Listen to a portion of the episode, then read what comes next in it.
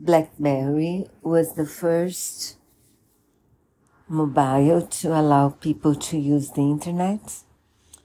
It was used by most of the executives of its area, era. It was really pretty and useful and a good product. It was created in a garage firm by a genius, Mike, and a, some a few friends, from them, Doug is the co-star of the company, and they were joined by a, an executive, very brilliant but not very honest, and so BlackBerry was a big success. I think it was responsible for half of the model of the mobiles in its era, but they had iPhone's competition, and they also had problems with the you know with the government because of the fraud, uh, a big fraud.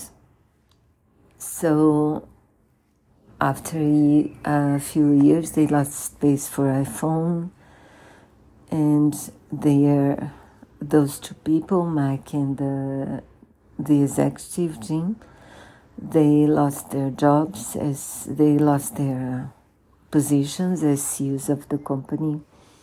They had to resign Today, BlackBerry still exists as a uh, company specialized in safety issues at on internet, but with other people, other structure. And the film is very interesting. It doesn't show exactly what happened, but there is we see those genius in that playground environment in the almost a garage as I told you and then we see they becoming a big company Mike becoming an executive.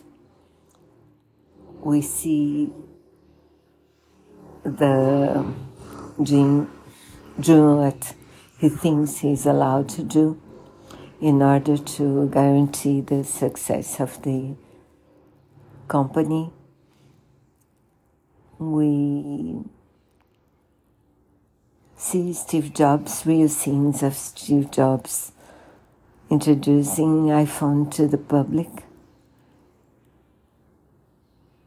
And, you know, it's a good story, very well told, in my opinion so don't miss it.